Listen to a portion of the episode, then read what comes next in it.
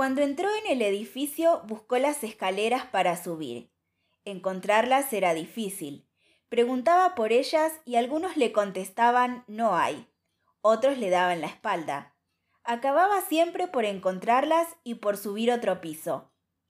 La circunstancia de que muchas veces las escaleras fueran endebles, arduas y estrechas aumentaba su fe. En un piso había una ciudad, con plazas y calles bien trazadas.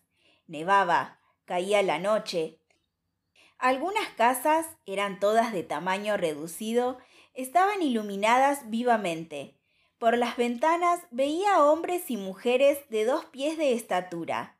No podía quedarse entre esos enanos. Descubrió una amplia escalinata de piedra que lo llevó a otro piso.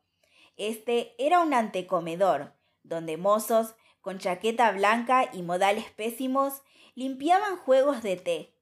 Sin volverse, le dijeron que había más pisos y que podía subir.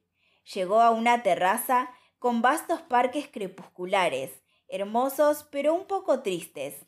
Una mujer, con vestido de terciopelo rojo, lo miró espantada y huyó por el enorme paisaje, meciéndose la cabellera gimiendo. Él entendió que cuantos vivían allí estaban locos. Pudo subir otro piso.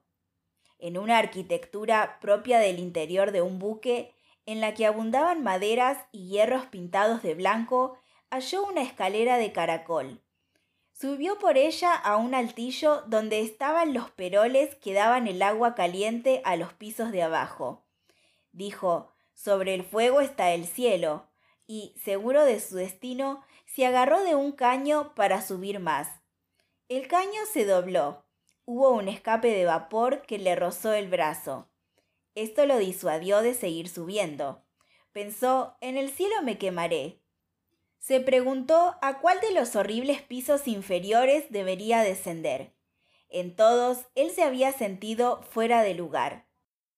Esto no probaba que no fuese la morada que le correspondía, porque justamente el infierno es un sitio donde uno se cree fuera de lugar.